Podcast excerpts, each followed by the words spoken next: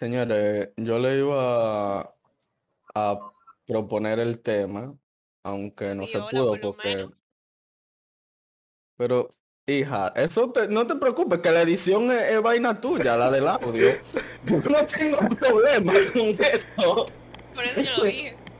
Ok, no, pero es que estamos haciendo como que normal, ¿verdad? Ah, ok, está bien. Bueno, yo le iba a proponer el tema que no se puso porque no se pudo porque Mabel y Sebas me estuvieron interrumpiendo desde hace rato. Eh, de que habláramos sobre nuestro primer sueño.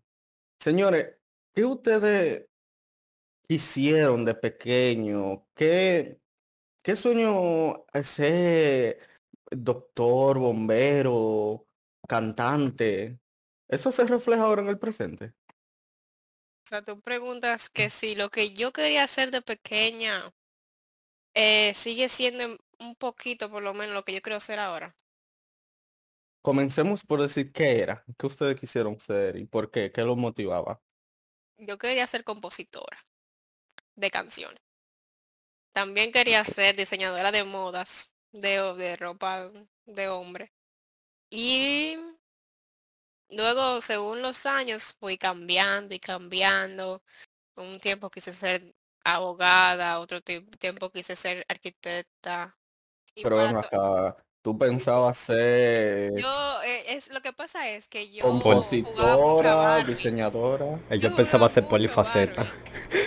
Yo Ah, mucho querías ser como Barbie, Ella quería- que tiene todos los trabajos. Ella quería ser Barbie, era. Y entonces realmente yo siempre me sentí como que capaz de hacer cada uno de ellos. Como que si yo me metí a diseño iba a ser bien. Si me metí a Ese no era el eslogan de Barbie, ahora que yo lo pienso. Sí, sé lo que quiero. Ser lo que quieres ser, exacto. Por eso te Se lo digo, llevó en serio el eslogan. yo lo tomé muy en serio, pero habían ciertas cosas que no, como veterinaria, em, ingeniería civil, mm, no. Entonces, Sí, ese era mi, mi, ese fue como mi camino. Nunca fui como que de una línea, sino de acá para allá, de allá para acá. Pero nada de eso está, nada de eso se acerca a lo que yo quiero ser ahora. Realmente. Y, y por eso no podíamos comenzar, porque, porque cuando ella habla, habla, habla, habla, habla. No. ¿qué El- tú pensaste de pequeño? ¿Qué, ¿Cuál era tu sueño? ¿Qué El- tú querías? Realmente yo no he cambiado mucho, que digamos. Realmente prácticamente ni cambié porque yo quería ser ingeniero y ser rico. Y yo sigo por lo mismo. Eh, pero ingeniero, ¿qué? En ese caso, Civil, era, era, yo quería meterme en ingeniería electrónica. ¿Y sigue siendo ese tu sueño? No, ahora eh, ingeniería electrónica no, pero ahora es ingeniería financiera. Entonces siguió el mismo curso. Prácticamente el mismo. El caso de Mabel, ella no dijo si seguía un No. curso en sí. O sea, yo realmente de mis ambiciones pasadas, la única que se mantuvo ahí como que apagada, pero como que con ganas de realizar fue la de diseño de modas.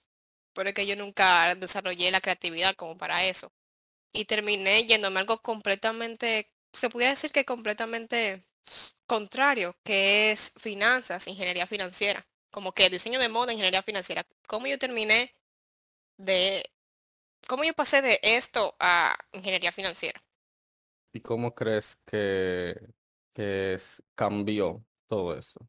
Digamos que hay personas que van influyendo mucho en, lo- en las decisiones que tú sueñas o, o quieres tomar cuando tú eres pequeño. Entonces, la de diseños, diseño de modas, nadie me la mató porque yo nunca la compartí. Eso fue, esa fue la suerte.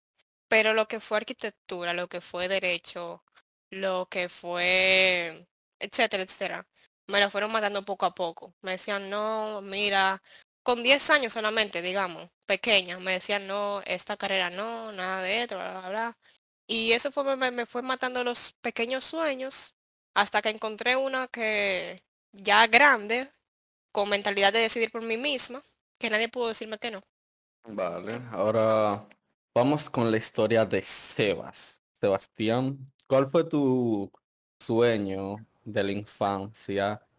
Eh, ¿Cómo evolucionó este? Y por último, ¿tiene alguna influencia con lo que has decidido para tu vida en esta etapa de ella? Bueno, realmente es bastante curioso el camino porque yo desde siempre fui una persona polifacética, se podría decir. Y entonces yo de pequeño todo lo que hacía, yo lo quería llevar a lo grande. Por ejemplo, yo cuando jugaba, que jugué básquetbol un tiempo, quería ser basquetbolista. Cuando practiqué artes marciales quería ser un peleador así también. Eh, y realmente con lo único que yo siempre me mantuve y que yo intenté realizar fue con lo de ser futbolista, pero que eso al final no, no se me dio por diferentes situaciones. Y al final, realmente yo siempre tuve muchas eh, aspiraciones, se podría decir, sueños, pero que realmente fue como que varias situaciones, como decía Mabel, como que te las iban matando poco a poco. Entonces tú como que eh, lo olvidaba más, uno lo olvidaba más y uno sentía que ya eso no era algo que uno podía hacer. Y al final realmente, yo en mis estudios de negocios internacionales, yo nunca me imaginé estando acá. Así que realmente mi primer sueño que era ser futbolista no, no tiene nada que ver, nada que ver con lo que hago ahora. Yo creo que eso lo compartimos muchos. ¿Y tú, Derek? Compártenos tu historia. Bueno, yo inicié en el primer sueño que tuve de pequeño era ser beisbolista. Eh, comencé jugando ese deporte. Luego pasé por varios deportes, entre ellos tenis, eh, karate, eh, fútbol. Y por último, comencé a practicar lo que es calistenia. Son ejercicios de peso corporal. Resulta que sentía que no daba para ninguno de estos deportes, lo cual me iba como que matando la ilusión hasta que un día dije, pero si a mí lo que me gusta es el deporte, porque todos mis sueños han seguido una misma línea. Entonces, un patrón. Entonces, a partir de ahí decidí que quiero que mi vida sea referente al deporte. No importa si es eh, creando una marca de ropa, sería una marca de ropa deportiva, aunque no tenga nada que ver, aunque al final yo me vaya por una ramificación, buscar que el deporte esté presente. Así que sí, creo, aunque hubieron muchos cambios, muchas frustraciones, puedo decir que, que mantuve la raíz.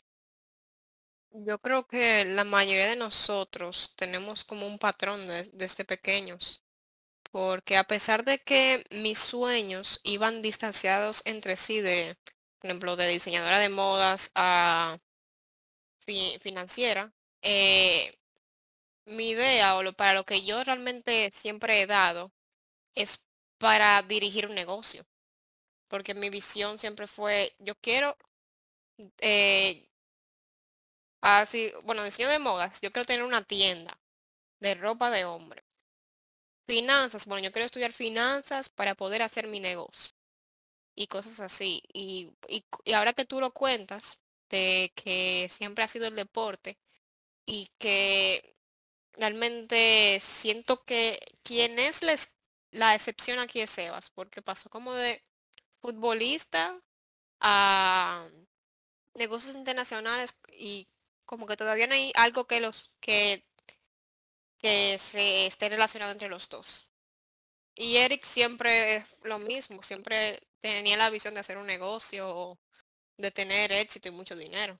Yo creo que uno debería como que cuando uno tiene esa incomodidad de qué voy a estudiar, de cuál es mi vocación, uno lo encuentra dentro de sí mismo. Sobre para basta con conocerse y, identificar cuáles son nuestras fortalezas y debilidades y para qué realmente damos. Porque claro, cuando viene hay un patrón.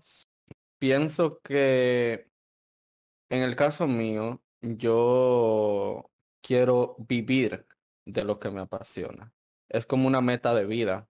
Sin embargo, no, muchas personas no viven de ello, pero nunca dejan sus ambiciones. Es el caso, puedo decir, de Sebas. Aún a esta edad yo veo a Sebastián jugando fútbol. Y no sé qué pensará él, pero opino que su que no ha abandonado ese, esa pasión. Sebas, ¿qué puedes decir? ¿Saben qué pasa? Sucede algo.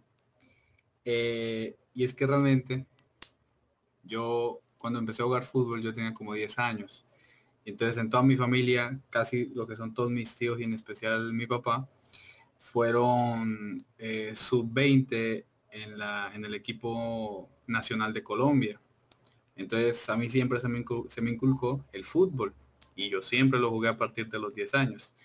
Entonces, como que desde siempre he tenido yo esa pasión de querer llegar a hacer eso, porque uno, o sea, es más fácil tú tener una pasión en el cual la familia te apoye y tú tengas puntos de referencia cercanos para tú poder apoyarte también.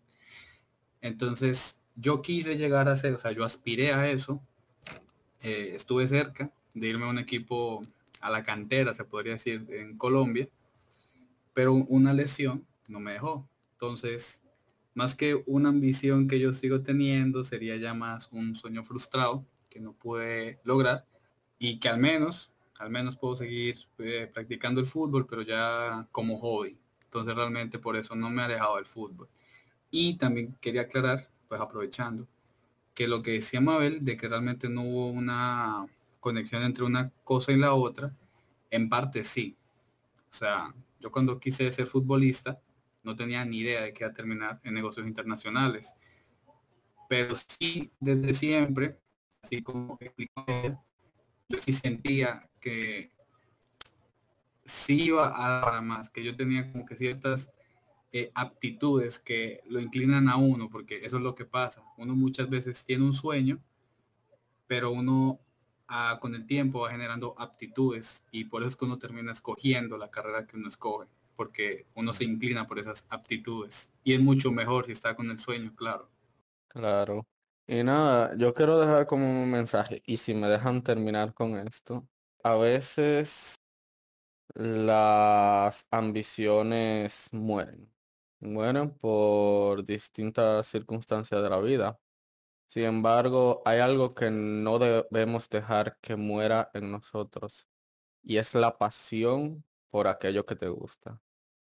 No importa que de pequeño quisieras ser cantante. Si no lo fuiste y te dedicaste a doctor, sigue amando la música.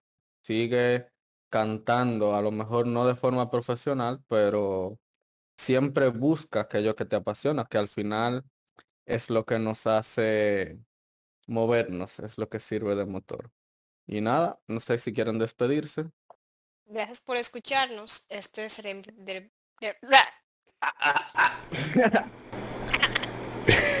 Gracias, gracias por escucharnos. Esto ha sido Nintendo Podcast.